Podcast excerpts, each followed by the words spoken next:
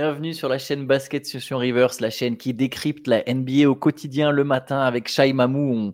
On, revient sur les matchs, on vous parle de ce qu'on a retenu, de ce qu'on a vu. il y avait quelques matchs au programme, Shai. Euh, et moi, ce que j'ai retenu, c'est évidemment le panier Dame Time, le panier à trois points au buzzer pour la gagne de Damien Lillard, un nouveau buzzer beater, un nouveau game winner pour le joueur le plus clutch de la ligue. Ce qui paraît, le joueur le plus clutch de la ligue, si on se fie au trophée, c'est D'Aaron Fox. Alors, D'Aaron Fox a marqué un panier décisif. Il a quand même arraché la prolongation, mais il a raté un lancer euh, qui aurait pu euh, bah, être très important pour Sacramento. Et derrière, Damien Lillard qui vient crucifier les Kings. Victoire des Bucks 143 à 142. Ouais, les Bucks sont pas passés très loin de la, correctionnelle. Tu disais, euh, donc Fox arrache la prolongation. Et en prolongation, Sacramento mène de 4 points avant que avant qu'il y ait le retournement de situation, parce que Brook Lopez met d'abord un panier, puis, euh, puis Dame après euh, au buzzer euh, de super loin. la légende continue, la légende de ces paniers, de ces game winners au buzzer continue. Alors c'est pas en playoff comme les précédents qu'on fait son, sa légende, comme je disais, mais, mais il, est quand même, il est quand même bien marquant. Et puis il est, voilà, il est là pour ça. Je pense que c'est la première fois que les fans des Bucks, en tout cas sur un match à domicile comme ça, le voient mettre un panier aussi décisif. Il a, il a eu plusieurs matchs où il a marqué beaucoup dans le quatrième quart-temps depuis le début de la saison.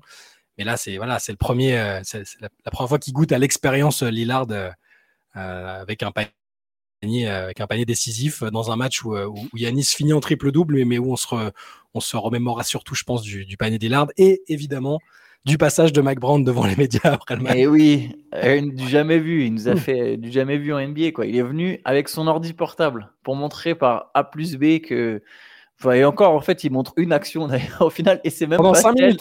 Ouais, ouais, oui, mais enfin, il y, a surtout le moment où il montre, ah bah voilà, là, euh, là, c'est pas normal, euh, euh, le bras au, truc, mais bon, oui.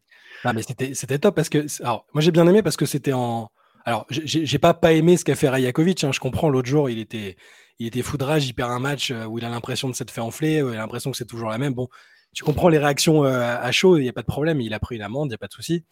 Euh, là, là c'est l'opposé. C'est-à-dire qu'il est arrivé, tu peux te dire, il va, il va insulter tout le monde. Il arrive avec son petit portable, il te fait un petit PowerPoint limite. Euh, et, et c'était intéressant parce que là, pour le coup, c'était expliqué. Rajakovic est arrivé avec des chiffres en disant euh, les Lakers ont eu plus de, de lancers que nous, etc. si, si, vous voulez leur filer le match, donnez-leur. Donc c'était vraiment très très à chaud et, et, et, bon, c'est pas forcément très bien passé. Là, Mike Brown est arrivé en, en, parlant d'une action précise, comme tu as dit, et du fait qu'il y avait les, les, refs en fait donnaient deux donner aux coachs et aux équipes deux, deux, façons différentes d'interpréter une règle. Donc, euh, il s'y retrouvait pas. Il parlait de Sabonis euh, qui défendait euh, avec les bras levés. Enfin, non, c'était Brook Lopez, pardon. Il dit Moi, on me dit que Sabonis, c'est illégal ce qu'il fait quand, quand il arrive parce qu'il a qu'un seul des bras levés.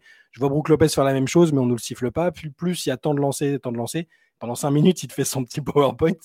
Plutôt calme, tranquille, alors que tu sens qu'il est quand même agacé, mais mais ouais, et puis il va y avoir des mèmes créés avec, euh, avec cette séquence, hein, c'est sûr et certain. Parce que tu, tu as la photo où tu le vois pointer du doigt à l'écran avec une tête un peu. donc tout le monde va remplacer l'écran avec un, autre truc, c'est absolument certain. Donc, euh, donc euh, voilà. Mais il va peut-être prendre une amende quand même. Ouais, je, bref. Oui, oui, oui et non, je sais pas justement. C'est là qu'on va voir. Est-ce que, est que, toute critique, toute remise en question de l'arbitrage est sanctionnée ou sanctionnable? Ou est-ce que c'est la colère de Rajakovic qui a fait que. Parce qu'il y, en a, d'autres qui ont fait des trucs comme ça. C'était Van Vliet, je crois aussi, qui avait défoncé les arbitres. Euh. Quand tu sous-entends que les arbitres ont fait quelque chose de, pas très euh, partial, de, pas très impartial, pardon, là, c'est sûr que tu critiques l'arbitrage. Là, il a dit euh, les arbitres font des erreurs, on les accepte tous, mais, mais moi, j'aimerais juste que quand on m'explique une règle, il y ait une seule interprétation et pas que d'une action à l'autre, ce soit différent. Il n'a pas dit les arbitres sont des voleurs. il dit je sais qu'il y a de la disparité parfois entre les lancers. Bon, moi j'aimerais qu'il prenne pas de sanctions parce qu'il n'a pas impliqué qu'il y avait de la triche. Il a juste dit que, alors peut-être des joueurs étaient arbitrés différemment euh, que d'autres, mais c'est surtout la, la règle et c'est l'impression qu'on a parfois en tant que spectateur aussi, je pense. On dit tiens pourquoi là ici? Enfin moi en tout cas moi qui suis, euh, bah, qui joue pas au basket au quotidien et qui est moins peut-être et qui suis moins dans l'action, parfois je regarde des trucs et c'est comme devant un match de rugby. Je comprends, je comprends pas pourquoi les mecs ont sifflé, tu vois. Donc euh, voilà, c'est, je trouvais ça, je trouvais ça intéressant. Non, ouais, il demande de la cohérence et de la communication. Bon, et ça, ce, qui est tout à fait compréhensible. Hein. On sait que ça peut être très frustrant euh, quand, quand, justement il y a de l'incohérence dans l'arbitrage. Parce qu'à la limite, quand c'est sifflé tout le temps pareil, bon, tu t'adaptes, tu peux t'adapter à un arbitrage qui est constant, qu'il soit mauvais ou bon, peu importe. Mais si, si c'est pas constant, ça devient très frustrant. Et c'est ce qui, c'est aussi ce qu'il dit. Il dit voilà, c'est surtout ça qui est frustrant les Kings, euh, de toute façon, c'était un match où quoi qu'il arrive, le perdant allait être vraiment frustré. T'es, tout du long, c'est serré. Euh, et euh, c'est ce qu'a dit Lillard. Il a dit ce genre de match, faut pas le laisser filer. Voilà, ils ont réussi à aller le chercher au buzzer sur ce panier. Ça fait 29 points pour Lillard. Chris Middleton jouait pas. Il y a eu un triple-double de Yanis, 27-10-10. 22 points de Portis, 23 points de Bisley. Pareil du côté des, Kings, il y a aussi 4 joueurs à plus de 20 points, dont 32 pour, euh, pour De'Aaron Fox. Un triple-double aussi pour Sabonis, 21, 21 points, 13 rebonds, 15 passes. Mais voilà, mais ça fait une défaite pour Sacramento et c'est la troisième victoire de suite pour Milwaukee, qui est toujours deuxième à l'Est, euh, assez solidement installé euh, sur, le podium de la conférence Est. Malgré quelques mauvais passages de temps en temps, cette équipe quand même tient le cap. C'est ça. Euh, autre match, autre gros match, c'était le choc de la soirée. C'était une affiche à l'ouest entre les Timberwolves et les Clippers. C'est une très belle victoire des Timberwolves, une victoire convaincante et euh, comment dire, presque un statement dans le sens où tu bats une équipe qui est de plus en plus considérée parmi euh, les favorites à l'Ouest. Victoire 109 à 105 de Minnesota avec 33 points d'Anthony Edwards qui a été décisif. c'est le troisième carton où ça s'est beaucoup joué. C'est-à-dire Minnesota avec un point d'avance à la pause. Ils ont accéléré le troisième carton. Ils prennent 13 points d'avance dans le troisième carton avec justement 20 points de, Edwards dans ce troisième carton. Il est en patron. Quoi. Quand Edwards est comme ça, 10 sur 16 au tir, 9 rebonds, 6 passes, euh, ne peut pas faire grand-chose contre Minnesota. Il n'est pas toujours très à c'est pas le joueur le plus efficace de la ligue.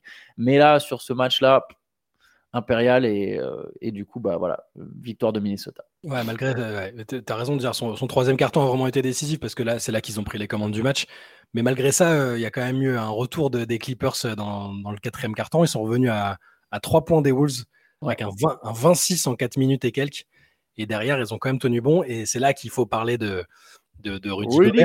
Voilà, bien sûr, parce que alors si vous avez regardé le match ou les réseaux après, vous avez pu voir que euh, il y a eu un petit, euh, c'est pas des accrochages, mais un petit, comme un petit bif entre Gobert et, les Clippers. Il, y a, eu un semi-accrochage avec euh, Terrence Mann, je crois. Ouais. Il fait une faute un peu sèche et derrière, ça, ça, ça tu sens qu'il y a besoin, il y a limite besoin de séparer. Mais surtout, ce qui est intéressant, c'est donc, outre le gros match que, que Rudy fait, Rudy qui fait 15 points, 18 rebonds, 4 contre quand même il, y a, cette histoire autour des lancers où euh, il en rate 7, où les premiers qui ratent, il les rate vraiment, c'est-à-dire il y a un, semi-airball et un gros airball.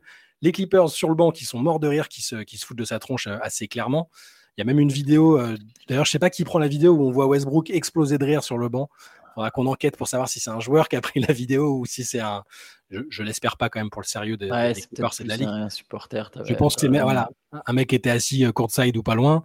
Euh, et, donc le karma a frappé parce que derrière, euh, Rudy est resté solide mentalement et puis a inscrit euh, quatre lancers décisifs dans le money time, a réussi un contre très important sur Kawhi Leonard aussi dans, dans le money time. il l'a fait plusieurs fois d'ailleurs ce contre sur Kawhi dans le match, de, deux ou trois fois où il l'empêche de mettre son petit, son petit jumper à mi-distance en, en, réduisant la distance rapidement et c'est c'est des séquences qui rappellent que Rudy c'est un excellent, excellent défenseur pour ne pas dire le meilleur encore cette saison. Donc j'ai bien aimé, ce match parce qu'il y avait une, une atmosphère un peu playoff. On, on le dit souvent quand il y a des gros matchs euh, qui tiennent leurs promesses. Il y, avait une atmosphère playoff, il y avait une, énergie, des petites, semi-conflits dans le match, des petites, histoires dans le match. Et, euh, moi ça m'a bien plu. Ça ressemblait à, une prise de rendez-vous éventuelle pour les playoffs dans quelques mois.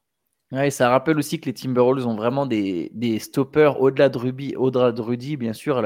Rudy est un excellent défenseur, mais le fait d'avoir Jaden McDaniels et un Edward concerné en défense, ça change beaucoup de choses. Arden est limité à 4 sur 14. Euh, Arden qui est excellent quand même depuis plusieurs, plusieurs semaines. Là, il est limité à 4 sur 14, 4 pertes de balles. Euh, quand tu peux envoyer du McDaniels sur lui, quand tu as du Edwards, des mecs qui peuvent tenir euh, leur vis-à-vis, ça change beaucoup de choses et ça sera ça sera un des points forts quand même de Minnesota. C'est la défense, c'est le plancher des Wolves. C'est pour ça que même si, ça, si les Minnesota, par exemple, se mettaient à glisser, c'est difficile de les imaginer sortir quand même du top 4, quoi qu'il arrive, parce que justement, il y a, y a, une assise défensive qui te permet de, généralement en saison régulière de bien voyager. Après, en playoff, paradoxalement, on dit souvent la défense fait gagner des titres.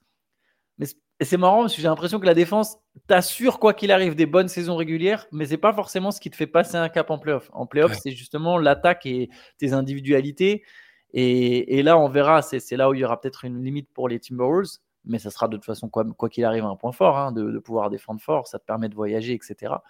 Donc voilà, donc en tout cas, belle victoire de Minnesota. Ils sortiront pas, ils sortiront pas du top 4, je pense. Hein, non, non, ça, ça me semble impossible. Mais même si j'ai plusieurs fois dit que je pense que peut-être la hiérarchie allait bouger un peu. Euh, peut-être pas sûr que Minnesota finisse en tête. Ils ont quand même des ressources mentales là pour gagner des matchs comme ça euh, contre un adversaire aussi en forme. Certes, il n'y avait pas, euh, il y avait pas de match, voilà. qui faisait, partie des remplaçants qui se foutaient de la tronche de Rudy. Enfin, il n'était pas sur la feuille de match, mais il était présent sur le banc il faisait partie des mecs qui se foutaient un peu de la tranche de, Rudy. Mais ça, lui, il fait partie aussi des grands gagnants du trade. Il est beaucoup plus épanoui depuis qu'il y a eu le trade de, Harden. Leur relation est bonne. Et, euh, donc, en tout cas, c'est une vraie bonne victoire pour Minnesota. Et tu as raison, le plancher de la défense est, essentiel, en tout cas pour la saison régulière. Et il y a des petits trucs ici et là qui font dire quand même qu'offensivement, ils ont des choses euh, à faire valoir euh, en playoff. Moi, j'ai bien aimé les quelques combinaisons, encore trop rares à mon goût, mais qu'on voit parfois entre Kat et Rudy, tu sais, la relation intérieur-intérieur où ils se font des passes près du cercle alors que la, défense s'attend à, un tir. J'ai trouvé ça intéressant. Il y a plein de choses sur lesquelles ils peuvent encore euh, progresser et qui font qu'ils seront autrement plus redoutables en playoff, France. Allez, on passe à un autre match, la victoire des Nuggets contre les Pacers 117 à 109, euh, un triple-double de Nikola Jokic. Enfin non, pardon, il, passe, près du triple double. Il, est à 25 points, 12 rebonds, 9 passes, il passe près du triple-double, ils sont 3 à 25 points. Porter Junior, Jokic, Murray, il y a 20 points de Gordon. J'ai une stat assez folle. Nikola Jokic est à 81% de réussite sur ses 9 derniers matchs. Là, il fait 12 sur 13 la nuit dernière et 81% sur les 9 derniers. Il force rien. Ah, là, il est indécent. Il y, a, eu la période où tu avais souligné à juste titre ah. euh, en début de saison, après une dizaine de matchs, je crois, euh, notamment après la blessure de Murray, euh, où tu disais à juste titre que la meilleure version des Nuggets, c'est pas quand Jokic prend, prend 25 shoots, mais plutôt quand il est autour de la dizaine et de la quinzaine en étant très très efficace. Là, c'est la version de Jokic qu'on est en train de voir. 81% sur 9-10 euh, matchs, c'est indécent. Et ça va avec l'adresse qu'ont montré les Nuggets cette nuit. Ils ont shooté à 64,8%. donc dans la lignée de Jokic, avec euh, trois joueurs, euh, trois joueurs à 25 points. Donc Jokic, Murray et Porter Junior. Donc les, les, Pacers ont plutôt bien tenu le coup. Hein. C'est toujours une équipe qui joue sans Halliburton, faut le rappeler. Mais, les, Pacers on, les ont un peu embêtés et, Denver a fait parler l'adresse que Malo n'était pas très très content après le match parce qu'il y avait euh, il y a quand même eu 21 pertes de balles de, de, de, son équipe et, et 14 il y a un set de Jokic hein, pour le coup. Ouais. Et il a, voilà, il, a, il a préféré aussi mettre ça en avant en disant que c'était OK, il y avait la victoire, mais que tout n'avait pas été, tout n'avait pas été parfait. Ouais, non, c'est sûr. Après, les, les, les Nuggets, bon, ils, ils, vont trouver petit à petit leur rythme de croisière. Les équipes candidates au titre, généralement, elles accélèrent à partir de, de février. Je pense que c'est un peu le planning. Pour Denver, c'est de monter en puissance tout en assurant l'essentiel. Jusqu'ici, ça se passe plutôt bien pour les Nuggets. Euh, autre match, la victoire des Suns contre les Trailblazers, malgré les 33 points de Scoot Anderson. 33 points, mais un 11 sur 31 quand même. faut quand même le souligner. Mais il fait 9 passes. Hein. Il fait un bon match, 9 passes, c'est trop bon. Enfin, il fait un, bon match statistique. Mm. Mais euh, ça n'a pas suffi. le Big Tree des, des Suns, ça fait la différence. 21 points de Kevin Durant, 23 de Bradley Bill et 34 pour Devin Booker. Et bon, voilà, victoire des Suns contre les Trailblazers. Je suis pas sûr que ce match rassure plus que ça les Suns, non. mais ça leur permet d'engranger, de, voilà, de rester à la huitième place et, d'enchaîner un peu les succès. Euh, ce qui est important quand même pour cette équipe de, Phoenix. Ça les rassurera pas parce que ça a été très très inégal encore. Euh. Euh, ils ont eu 17 points d'avance, ils ont laissé Portland revenir à 4 points dans le quatrième carton. Ok, il y a le bon match de Scoot Anderson, mais bon, qui croque pas mal, qui a, beaucoup shooté. À défaut d'être son meilleur match, parce qu'il y a un match où il avait fait une vingtaine de points et 11 passes, je crois. c'est son match le plus productif, prolifique en tout cas. Il a fait le plus de 33 points, 9 passes, 7 rebonds, 3 interceptions. Donc il y avait l'activité qu'on lui connaissait en tout cas en G-League. Mais, euh, mais ouais, c'est pas ultra rassurant pour les Suns non plus contre une équipe qui a pris des roustes gigantesques ces, derniers temps. Euh, c'est pas ultra, ça reste inégal et euh, ils peuvent mieux faire que, ils peuvent faire bien mieux que ça de toute façon. Hein.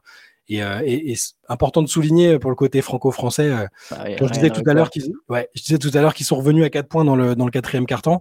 Le, bah, le moment où ils sont revenus à, à 4 points, c'est sur un, un, shoot à 3 points, un panier à 3 points de Ryan Rupert. Euh, qui, lui aussi a fait peut-être sa meilleure performance de la saison, je pense, avec, euh, en tout cas sur les fois où il est apparu.